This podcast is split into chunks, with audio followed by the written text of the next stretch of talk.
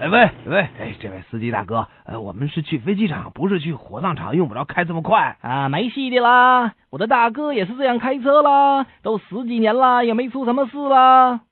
啊，你你你你还跟人家飙车？人家那那那那可是宝马呀，跟跟你这可是夏夏夏夏利呀。没事的啦，我大哥也是这样开车的啦，都十几年啦，也没有什么事啦。这这这恨你没法说了。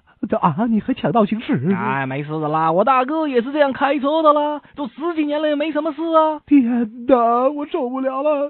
我要下车，我要下车，你路边停车，我要下车。没事的你居然闯啦，红灯啊我了！大哥也是这样开车的啦，都十几年没发生什么事啦。我我我我好爸爸，想不到我一表人才，就因为是上错了车。哎，哎现在路口是绿灯，你怎么反而停下来干什么？哦，呃，这个这个没事的啦，呃，我就是怕我大哥从红灯那边转过来呀、啊！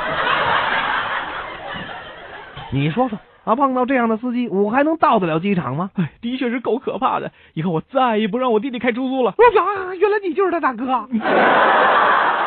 其实啊，这酒吧里还有更奇怪的事儿呢。哦，我左右一看，发现在酒吧一根大柱子上绑着一个暴跳如雷的年轻那人。那那那那是为什么？我就问老板啊，那老板回答说这人喝醉了酒闹事儿。是是是是是，该绑起来，绑起来，清清清醒清醒清醒清醒！我考虑了一下，决定跟老板说句话。你一定是让老板把他给放了，没有，我对老板说，嗯，你再多准备一条绳子吧。这是绑谁？